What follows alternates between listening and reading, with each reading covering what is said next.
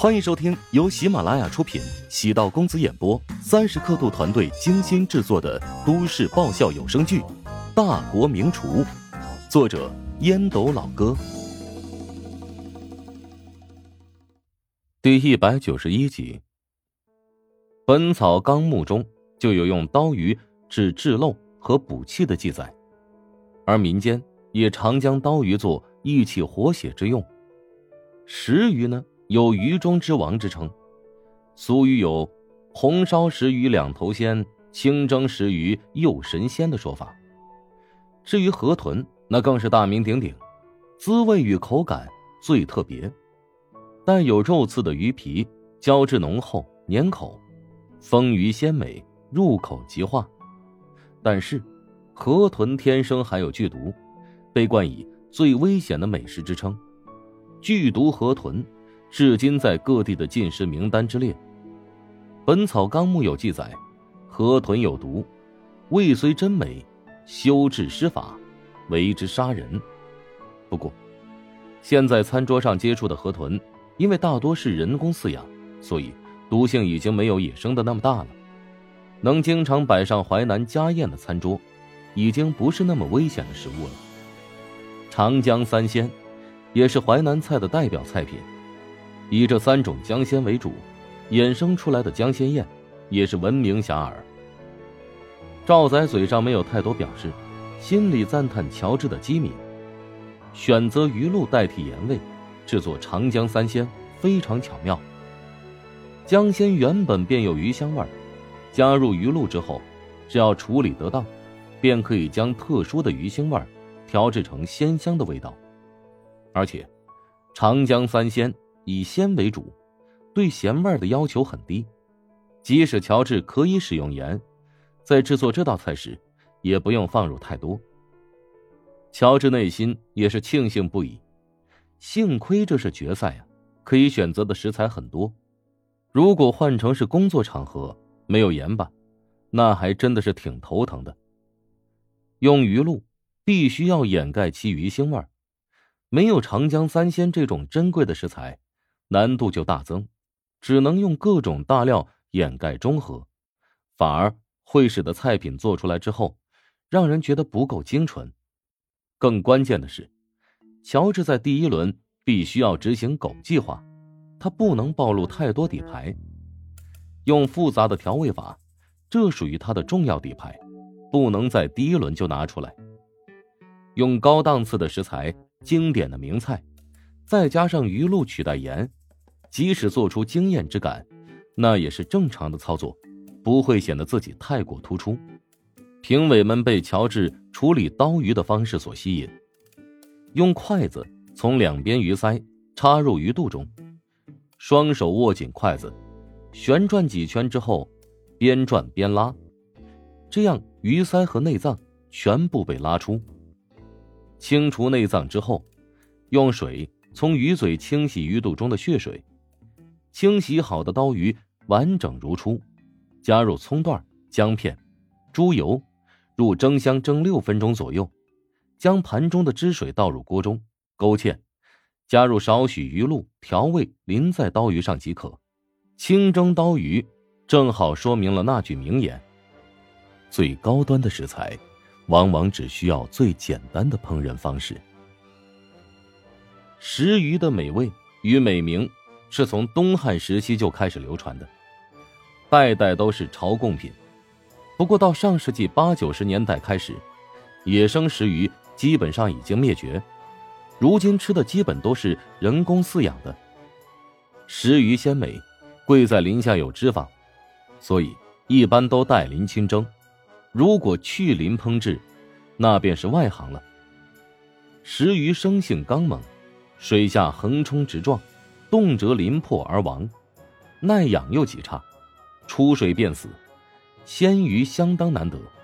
于是，从明朝起，每只鱼汛，一马临江，只等食鱼第一网出水，立即兵阵直送皇城。六月食鱼带雪寒，三千江路到长安。等官府富豪们遴选分尝了，于是。才敢上市。乔治在处理石鱼时展现出来的刀法让人眼前一亮，用尖嘴长刀挖去鱼鳃，沿胸肩剖腹去内脏，沿脊骨剖成两片，各有半片头尾，精细程度叹为观止，起码有十年的刀工熬练。原本觉得乔治年轻，基本功不扎实，如今来看却是走眼了。不过，最让他们感觉不俗的，是处理河豚的技巧与手法。河豚想要从有毒变成无毒，有三个关键要素：第一，鲜鱼加工；第二，烹饪火候；第三，是用器皿分开。这三关都是为了去毒。防毒扩散，所以在十几年前，淮南一带烧河豚的大师一般都是名人。大户人家如果想要吃河豚宴，一般都会请这些大师上门烹制。大师在将河豚端上桌之前，也会自己亲自品尝，如果自己没事儿，才会给主人家食用。烹制河豚本身便是一个危险的工作。乔治将皮、肋。肠、腮、卵巢、肝脏、肉全部分离，每一刀都极为精准，保证每个部位都不会相互干扰。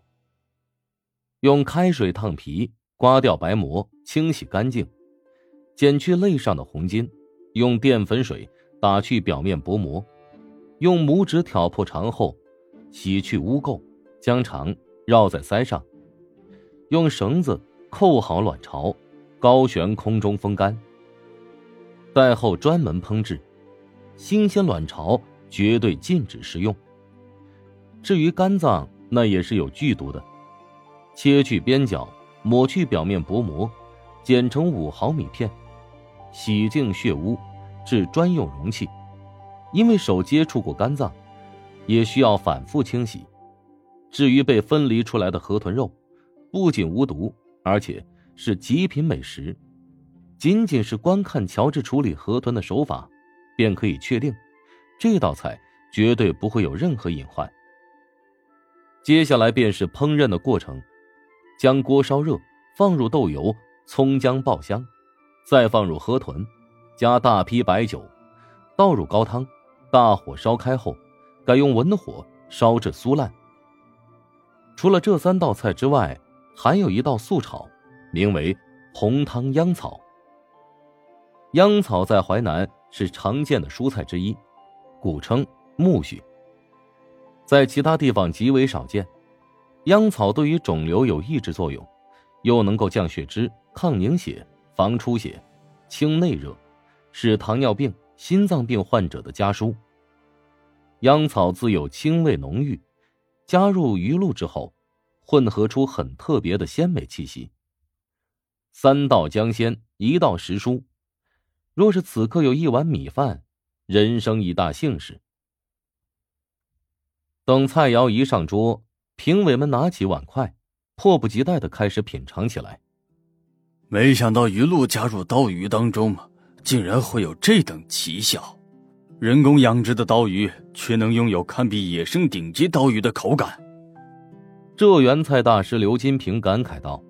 作为顶级厨师，也是赫赫有名的美食家，自然也品尝过正宗的长江刀鱼。原本呢，他对这道菜没有太多期待，尽管决赛阶段的食材都是优秀供货商供应，但像这种规格的活动，野生刀鱼这种濒临绝种的野生动物，肯定是不允许猎捕食用供应的。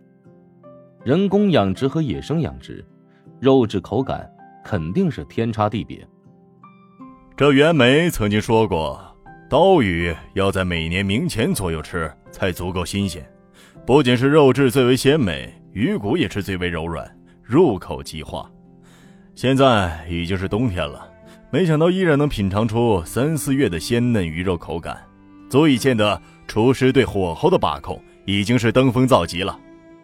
齐鲁菜另一位大师评委卢星感慨道。两位大师赞不绝口，已经说明这道菜可以拿到很高的分数了。关键在于，没有盐作为调料的情况下，能制作出这等绝妙的口感，让人非常意外。巴蜀菜大师季承卫没有发表言论。刀鱼虽然味道不错，毕竟太寡淡了一点作为巴蜀菜的拥护者，无辣不欢是对美食的基本界定。一道菜如果没有麻辣味总会缺少灵魂。但清蒸刀鱼的确是一道上佳之作，即使没有麻辣调味但晋城卫依然愿意给他高分。再品尝清蒸石鱼，鱼肉入口，发现脂肪浓厚，有种入口即化之感。按理来说，他应该不会喜欢这种清淡的食物，但伴随着咀嚼，口中的鱼鳞滋味散开，一种认可的感觉油然而生。晋城卫暗自心惊，惊的不是这道菜的美妙，惊的是这道菜改变他对非巴蜀菜的认可。本集播讲完毕，感谢您的收听。如果喜欢本书，请订阅并关注主播。喜马拉雅铁三角将为你带来更多精彩内容。